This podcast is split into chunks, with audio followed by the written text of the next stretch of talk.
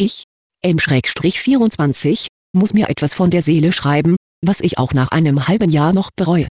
Es fing damit an, dass sich mein Mitbewohner, 24, einen Hund gekauft hat, zuerst hatte ich damit kein Problem, nach einiger Zeit wurde es jedoch unerträglich.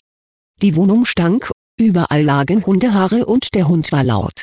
Ich habe natürlich versucht, mit meinem Mitbewohner zu reden, aber er wollte nicht zuhören, da er seinen Hund trotz allem mochte.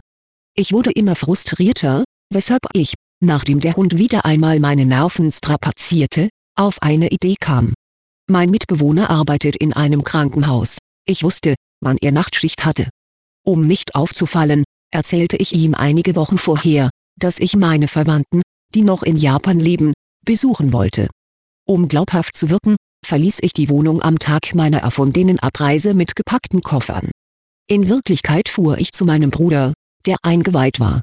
Nachdem ich sicher war, dass mein Mitbewohner zur Arbeit gegangen war, fuhren wir im Schutze der Nacht zu meiner Wohnung, um den Hund zu entführen. Am nächsten Tag brachten wir ihn in ein Tierheim. Als ich von meiner erfundenen Reise zurückkehrte, war mein Mitbewohner völlig aufgelöst, da der Hund weg war. Er gab sich die Schuld, weil er das Fenster in seinem Zimmer offen gelassen hatte, um zu lüften. Er glaubte, der Hund wäre weggelaufen, was nicht schwer wäre, da wir im Erdgeschoss wohnen. Ich spielte den Ahnungslosen und tat so, als würde ich das Tier vermissen.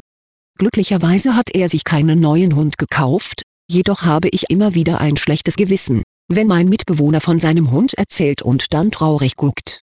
Ich bin zu feige, um nach so langer Zeit die Wahrheit zu erzählen. Ich hoffe, der Hund hat ein glückliches, neues Zuhause gefunden.